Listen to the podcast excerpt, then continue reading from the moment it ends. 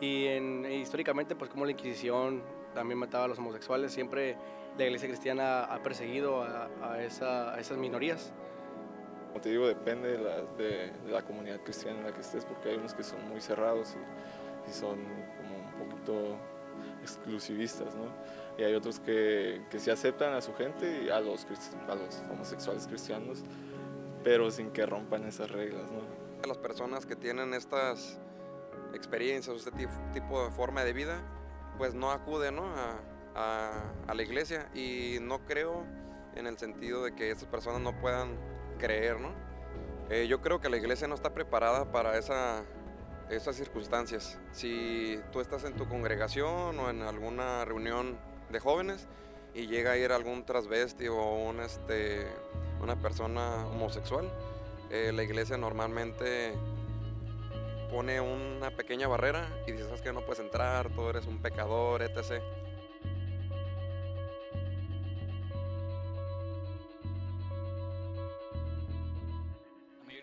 entrevistamos a 50 personas aquí de Ensenada y les preguntamos qué opinan acerca de la iglesia y una de las respuestas que dieron es que, en pocas palabras, que la iglesia es homofóbica, es la palabra que usan muchas veces eh, para describir a la, iglesia, pero básicamente que la iglesia rechaza a los homosexuales. Y deja empezar diciendo esto. Yo era homofóbico, definitivamente, deja, lo explico. La cultura cambia muy, muy, muy rápido. Y ahorita la cultura dice que si no aceptas a los homosexuales eres intolerante, eres de mente cerrada, eres homofóbico.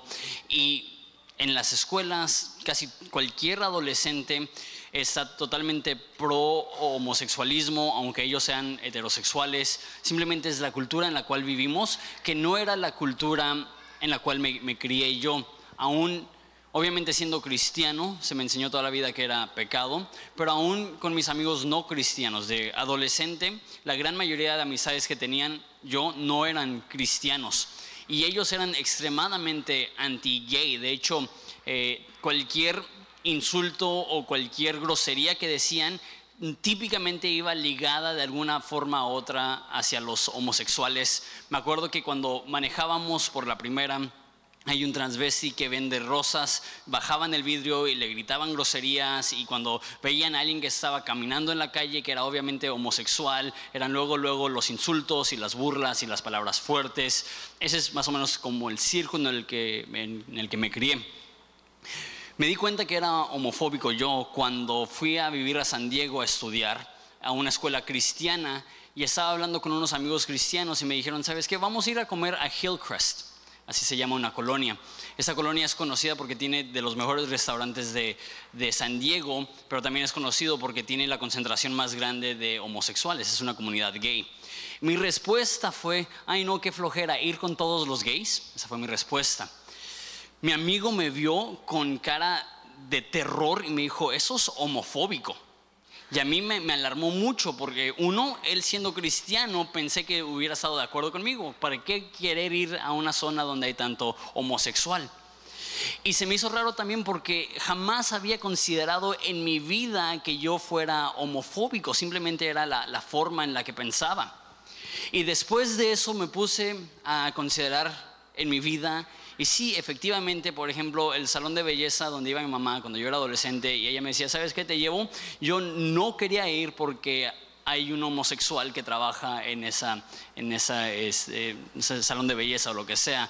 Y, y, no era que no quería ir a un salón de belleza, era que no quería arriesgarme a que esa persona homosexual me lavara el cabello o me tocara la cabeza. Y esa era la actitud que tenía cuando veía a dos hombres agarrados de la mano había cierto, no solamente disgusto, sino que se me hacía repulsivo de cierta forma. Ahora, esta es la actitud, tristemente, de la mayoría de cristianos. Y no vemos absolutamente nada de malo con ello, pero necesitas saber que eso es homofobia. E, eso es ser anti-gay. Tú dices, no, yo, yo no tengo nada en contra de ellos. Pero si no quieres ir a un establecimiento porque hay un homosexual ahí, y ese era mi caso, y ese es el caso de, muchos cristianos. Este es uno de los temas que se están convirtiendo en los más importantes y ya lo es en Estados Unidos. una de las críticas más grandes que hay en Estados Unidos hacia los cristianos es la forma que tratan a los homosexuales y ojo, ni siquiera es exclusivamente en Estados Unidos. Hablando con jóvenes universitarios, preguntándoles qué es lo que opinan acerca de los cristianos, lo que venía a su mente es la forma que tratamos a la comunidad gay. Entonces, la pregunta es, la Biblia dice algo acerca de cómo tratar a un homosexual, la Biblia habla acerca de la homosexualidad, específicamente Jesús habla acerca de la homosexualidad. Eso es lo que vamos a ver hoy. Si tienes su Biblia, por favor, ábrela a Marcos capítulo 6, perdón, 10, versículo 6. Y tengo tres puntos. Y lo que quiero ver es cómo trataba Jesús a los gays y qué dijo Jesús acerca de la homosexualidad. Entonces tengo tres puntos, como dije. El primer punto es el siguiente, lo voy a repetir. Jesús no habló en contra del homosexualismo, más bien enfatizó que el matrimonio es monógamo, heterosexual y de por vida. Lo repito. Jesús no habló en contra del homosexualismo, más bien enfatizó que el matrimonio es monógamo, eh, heterosexual y de por vida. A muchos les alarma el saber que Jesús nunca habló específicamente en contra de la homosexualidad.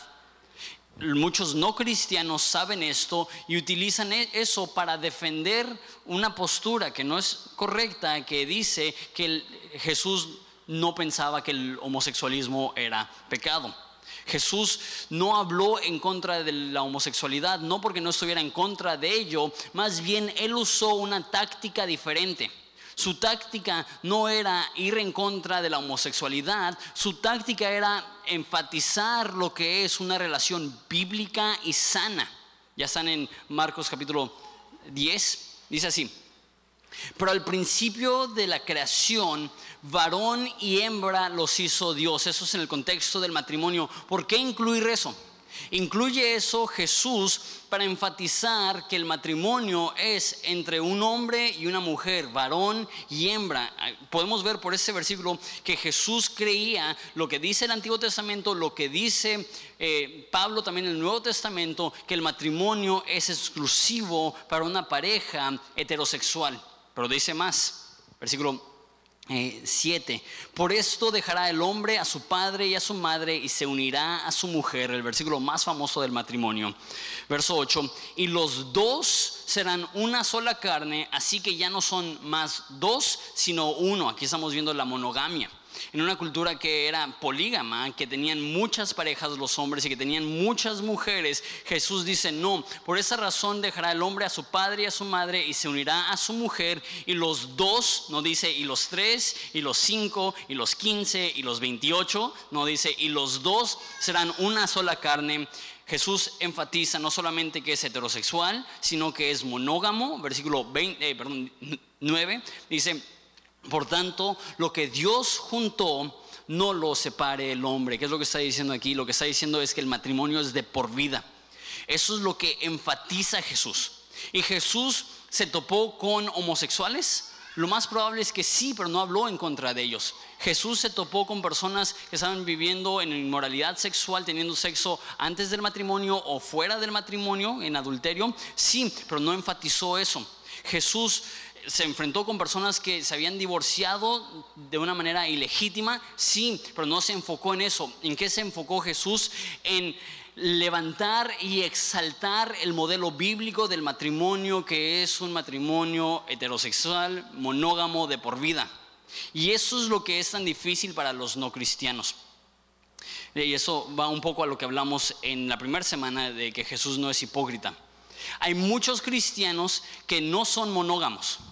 Lo que significa eso es que están viendo pornografía o están siendo coquetos con mujeres que no son sus esposas, están teniendo sexo fuera del matrimonio o antes del matrimonio y dicen, ay, qué mal están los gays. Y los gays ven eso y dicen, no puede ser, gracias. No puede ser que ellos tienen esta actitud en contra de los homosexuales cuando ellos mismos no están levantando el estándar bíblico de lo que es el matrimonio. El matrimonio es heterosexual, el matrimonio es monógamo y el matrimonio es de por vida. Jesús está hablando en una cultura que en la cual las personas se divorciaban por cualquier razón y y cuando dice, no, no puedes divorciar a tu mujer por cualquier razón, salvo inmoralidad sexual, eso era tan polémico. Y muchas personas que son cristianos, que se han divorciado por cualquier razón, empiezan a atacar a los gays, como fue un caso muy conocido hace poco, y ellos dicen, entonces, ¿qué onda? No eres pro matrimonio bíblico, eres anti-gay. Y eso es el problema. No debemos de solamente, o más bien, la forma que enfatizamos un matrimonio sano no es atacando a los gays, es más bien siendo un modelo de lo que es un matrimonio bíblico, heterosexual, monógamo, de por vida. Eh, ese es el, primer punto. Jesús no hablaba en contra de la, homosexualidad y es loco que tantos cristianos se han enfocado en esto. Esto es uno de los puntos principales. Para Jesús no lo era. Jesús podía enfatizar los valores bíblicos sin atacar a los demás. Eso es lo que Jesús creía acerca de la homosexualidad. Jesús creía que ser homosexual era pecado, sí, pero no atacó a los homosexuales, sino que enfatizó lo que la Biblia enseña acerca del el matrimonio. Punto número dos. Jesús trataba a todos los pecadores con amabilidad y gracia. Eso, si pueden ir a Juan capítulo 18, versículo 33. Jesús trataba a los pecadores con amabilidad y gracia. La pregunta es, ¿alguna vez Jesús tuvo una interacción con un homosexual? Y la respuesta es, pues probablemente. Probablemente en algún momento entre tantas personas que interactuó Jesús se topó con uno. Y es interesante que si tuvo una conversación con un homosexual, la Biblia no nos cuenta. La Biblia no nos dice. Los autores bíblicos para ellos no, no lo era lo suficientemente importante para registrar. Mira, esa es la conversación que Jesús tuvo con un homosexual. Lo más cercano que podríamos tener eran los líderes romanos porque la nobleza romana y la gente rica romana casi todos tenían un acompañante con el cual tenían relaciones homosexuales. Esto era una práctica súper común y en círculos romanos de la sociedad alta tendrían orgías donde comen, beben y tuvieran relaciones intersexuales toda la noche y eso era simplemente la forma que se conducían los romanos. Es interesante que entendiendo eso, que Jesús no haya tenido un enfrentamiento negativo con un romano diciéndole, ¿quién te, quién te crees que eres para ir en contra del modelo de Dios para el matrimonio? No es lo que hace. Tenemos una interacción con uno de esos principales, con uno de esos líderes, que dice, eh, eso es en Juan 18, 33, esto es Poncio Pilato. Dentro de la historia no se sabe mucho acerca de Poncio Pilato, eh, solamente se sabe que es una persona que era un rey y hace pocos años se descubrió acerca de, esta, de ese líder Poncio Pilato que él odiaba ir a Jerusalén porque era una persona con un nivel de inmoralidad sexual tan grande que prefería vivirse encerrado en Roma teniendo estas fiestas en donde vivían desenfrenadamente, sexualmente, y muy rara vez llegaba a Jerusalén. Y cuando llegaba a Jerusalén se sentaba, se quedaba en el palacio de Herodes y tenía sus fiestas ahí. O sea, la vida de Poncio Pilato sería una vida extremadamente desenfrenada en todos los sentidos. Y cuando Jesús habló con él, ¿qué es lo que le dijo? ¿Qué mal estás? Eso es lo que le dijo, eso es Juan 18:33. Entonces Pilato volvió a entrar en el pretorio y llamó a Jesús y le dijo, ¿eres tú el rey de los judíos? Jesús le respondió, ¿dices tú esto por ti mismo o te lo, ha dicho, o te lo han dicho otros de mí? Pilato le respondió, ¿soy yo acaso judío? Tu nación y tus principales sacerdotes te han entregado a mí. ¿Qué has hecho? Respondió Jesús, mi reino no es de este mundo. Si mi reino fuera de este mundo, mis siervos, mis servidores pelearían mi reino no es de este mundo, perdón, este, para que yo no fuera entregado a los judíos, pero mi reino no es de aquí. Le dijo entonces Pilato, luego, ¿eres tú rey? Respondió Jesús, tú dices que soy rey. Yo para esto he nacido, para esto he venido al mundo, para dar testimonio de la verdad. Eh, eh, todo aquel que es de la verdad oye mi voz. Y le dijo Pilato, ¿qué es la verdad? Y cuando hubo dicho esto, salió otra vez a los judíos y les dijo, no hallo en él ningún delito. Entonces tienen esa interacción. Eh, este hombre que hasta donde nos cuenta la historia vive desenfrenadamente teniendo sexo con cualquier persona, pues posiblemente con decenas de hombres, viviendo casi siempre borracho, en glotonería. Tú pensarías que Jesús aprovecharía su única interacción cara a cara con él para decirle, qué mal estás. ¿Qué pecador eres? ¿Qué no sabes lo que dice la Biblia? ¿Qué no sabes lo que dice el Antiguo Testamento? ¿Qué es lo que le dice? Por esta razón he venido para dar testimonio de la verdad. Todos los que conocen y aman la verdad me buscan. No intentó atacarlo por su pecado, intentó convertirlo dándole la verdad. Entonces, ¿cómo debemos de interactuar con personas que no son cristianas? ¿Atacarlos? ¿Decirles qué mal estás? Y a lo mejor si lo hablamos de manera genérica decimos, no, ¿cómo crees? Pero ¿qué tal con los homosexuales? Hay personas aquí, como digo, que ni siquiera se darían el tiempo de hablar con una persona gay. Que, le sacarían la vuelta. Que si te hablaran, lo primero que harías es hacer e irte. ¿Por qué? Porque no tenemos el corazón de Dios, no tenemos el corazón de Jesús que Jesús ve a los necesitados y no los ve con desagrado, los ve con compasión y abre su boca para darles esperanza.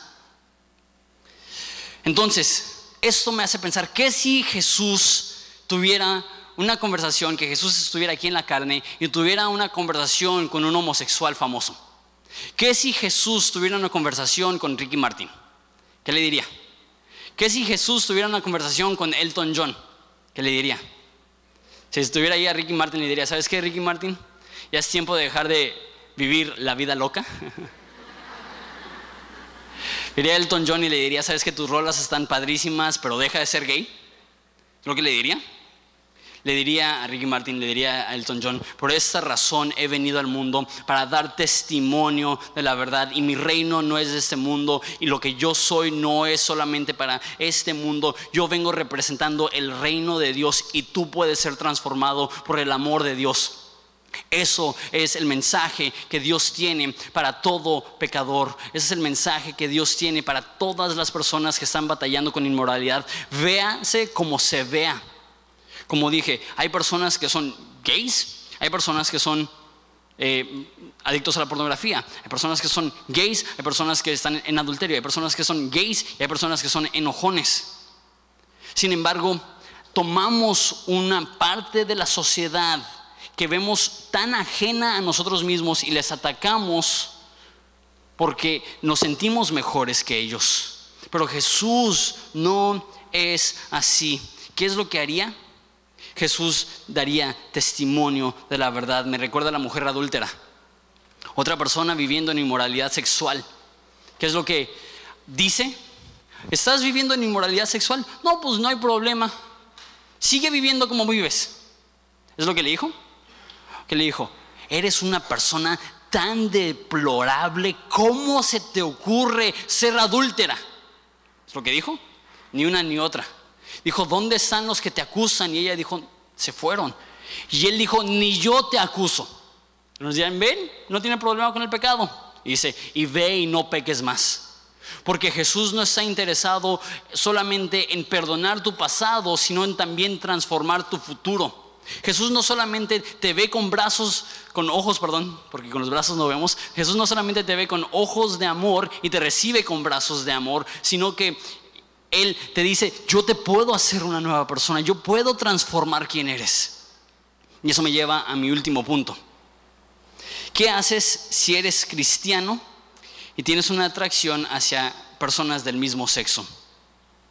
¿Qué haces si A lo mejor eras totalmente homosexual, fuera del closet, viviendo de una manera obviamente gay, y te conviertes y ahora estás lidiando con esa atracción, o si eres un cristiano que simplemente has tenido una atracción hacia el sexo eh, hacia el mismo sexo, perdón, no sé si dije sexo puesto antes, hacia el mismo sexo y, no sabes qué hacer y sientes pena y sientes vergüenza y sabes que si la gente se llega a enterar te va a señalar y te va a dar la espalda y te va a echar a un rincón.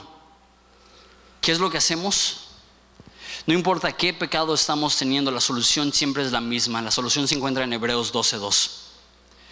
Dice, puestos los ojos en Cristo, el autor y consumador de nuestra fe, el cual por el gozo puesto delante de él sufrió la cruz, menospreciando lo propio y se sentó a la diestra del trono de Dios. ¿Cuál es la forma que podemos ser cambiados? Mi tercer punto es la misma gracia que te salvó, te transformará.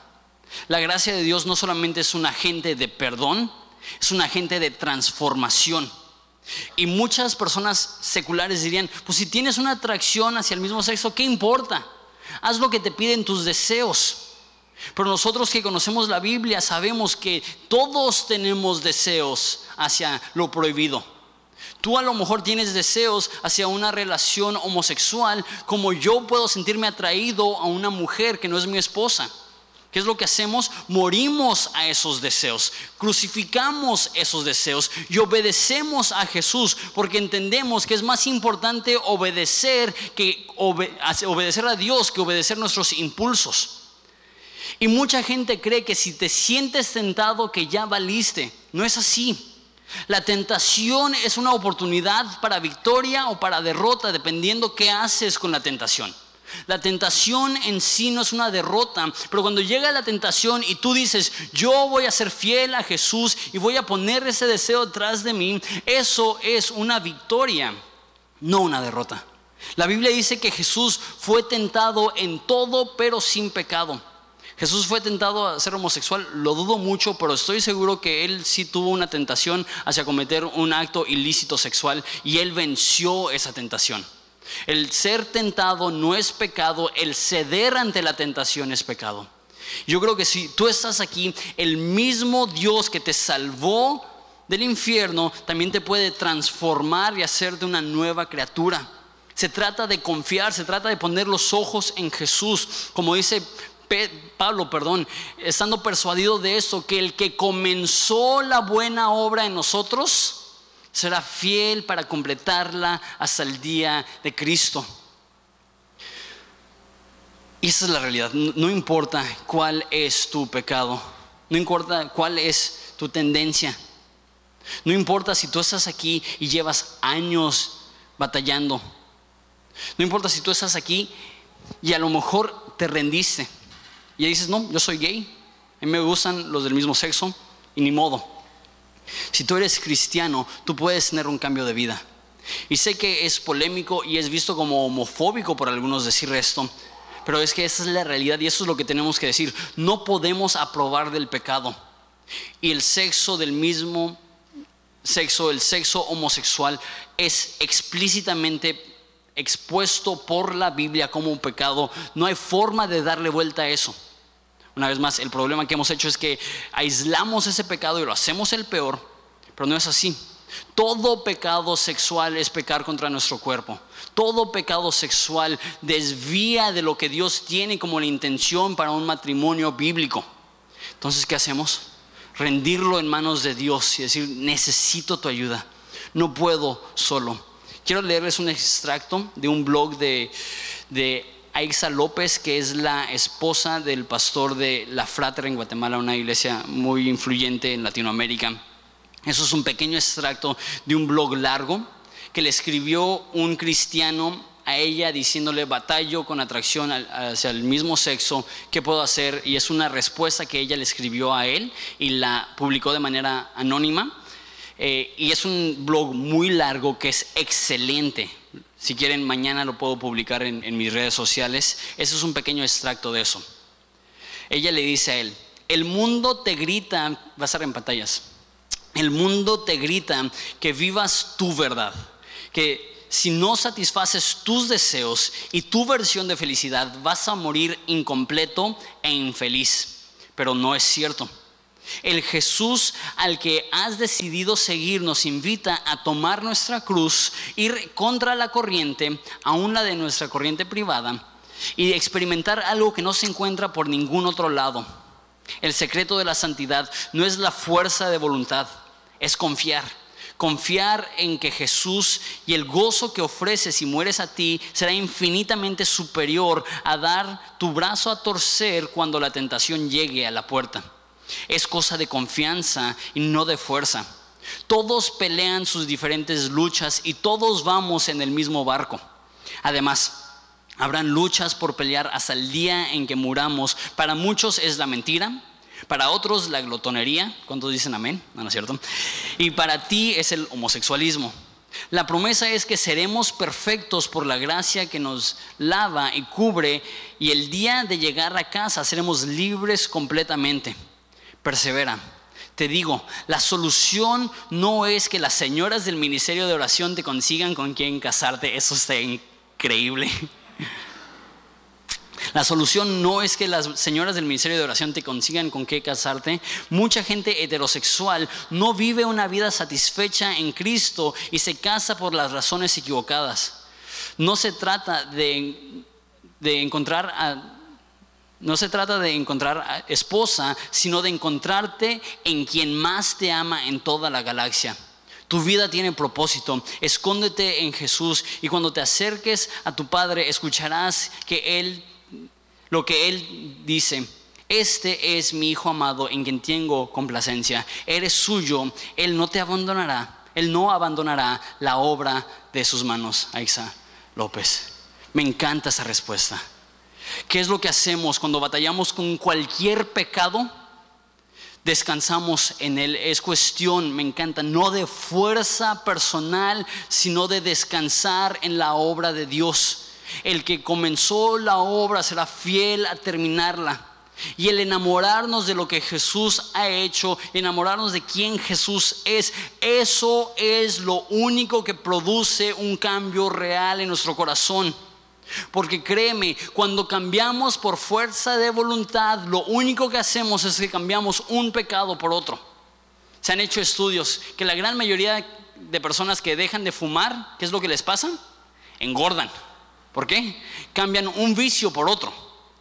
Y de la misma forma, si cambiamos por fuerza personal, cambiaremos un pecado por otro. Pero si dejamos que la gracia de Jesús nos dé el poder para ser diferentes, entonces realmente podemos darle la espalda al pecado y correr hacia Jesús, el autor consumador de nuestra fe. Esta es la esperanza que hay para cualquier persona que viene a Jesús, que Jesús los espera con los brazos abiertos, que cualquiera, eso es lo que dice Jesús, cualquiera que viene a mí, yo no le echo fuera.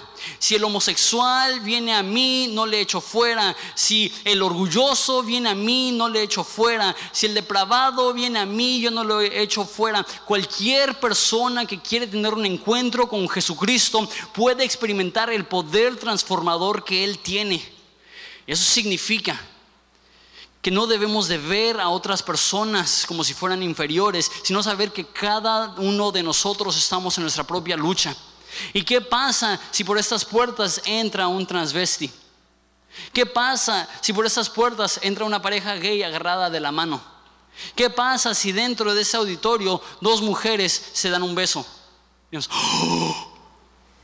Podríamos, ellos necesitan la gracia de Jesús, así como nosotros necesitamos la gracia de Jesús. Y ellos están perdidos en sus acciones como nosotros también hemos estado perdidos en nuestras acciones y lo último que necesitan es que les demos la espalda, lo que necesitan es que les abramos los brazos. Eso puede ser polémico.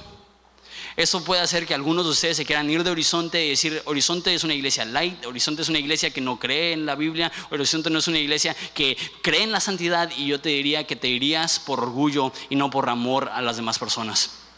Que Horizonte sea un lugar que vea absolutamente a todas las personas como candidatos perfectos para recibir la gracia de Dios, como nosotros cuando estábamos perdidos también éramos candidatos perfectos para recibir la gracia de Dios. ¿Les parece si nos ponemos de pie?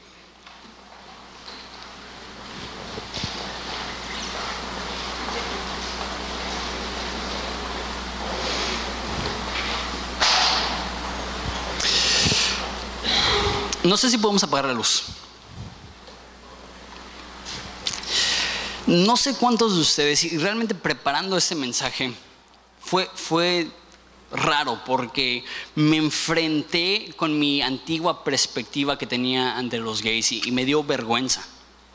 Me dio vergüenza pensar que, que el tener una amistad con un homosexual a mí se me hacía ilógico, indeseable. Se, me hace loco que había partes de ciudades que no iba porque no quería toparme con, con homosexuales. ¿Y sabes qué? Le doy gracias a Dios que Dios usó a alguien para demostrarme que era homofóbico y que no estaba amando a esa demográfica. Y a lo mejor nadie te lo ha dicho a ti. Y a lo mejor tú ves tu vida y dices, ¿sabes qué? Yo soy como Jonathan. Yo también me crié en una época en la cual el ver a un gay te daba asco, el que veías a un homosexual y hasta ganas de pegarle tenías. Y necesitamos saber que eso está mal, que ese no es el corazón que Dios tiene. El corazón de Dios es que Él vino al mundo no para condenar al mundo, sino que para que el mundo sea salvo por Él. Jesús no vino a juzgar, Jesús vino a transformar.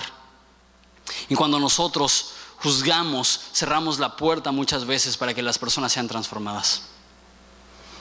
Y a lo mejor tu corazón ha estado duro en este punto y en este tema. No te voy a pedir que levantes la mano, porque no quiero exponerte ni humillarte.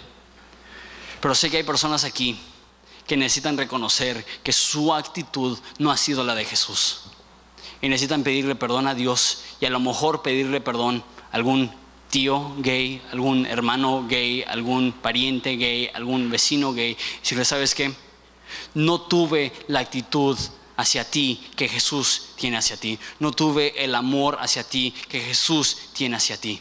Lo siento. El mundo sería diferente si todos nosotros decidiéramos amar con fervor a una de las personas más diferentes que nosotros. Oramos. Padre, te pido por cada uno de los que estamos aquí,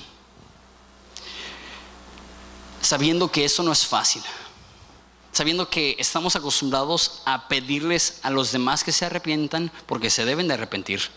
Cualquier persona que está aquí y está teniendo sexo homosexual o sexo heterosexual fuera del matrimonio, la Biblia es enfática que eso no te agrada. Ayúdanos a arrepentirnos de ello.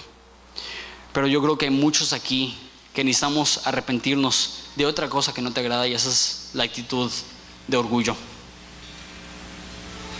Padre, te pido que nos ayudes a ser un faro y no un fariseo. Ayúdanos a ser luz y no cerrar puertas. Ayúdanos a entender que cada uno de los que entran por esas puertas están en una trayectoria y hay personas que te aman y te obedecen y te son fieles, pero hay personas que todavía ni te conocen y lo último que tenemos que hacer es juzgarles. Lo que necesitamos hacer es decirles, hay esperanza en Jesús y una nueva vida. Ayúdanos, te necesitamos. Pidamos esto en el nombre de tu Hijo Jesús.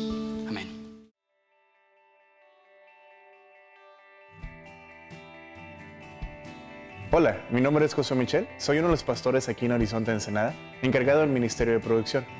Si este ministerio ha sido de bendición para tu vida, nos gustaría que nos mandaras tu historia. Escríbenos a horizonteensenada.gmail.com También, si quieres bendecir económicamente nuestro ministerio, puedes ir a horizonteensenada.org diagonal dar. Solo te pedimos que lo que des no interfiera con lo que hace tu iglesia. Gracias.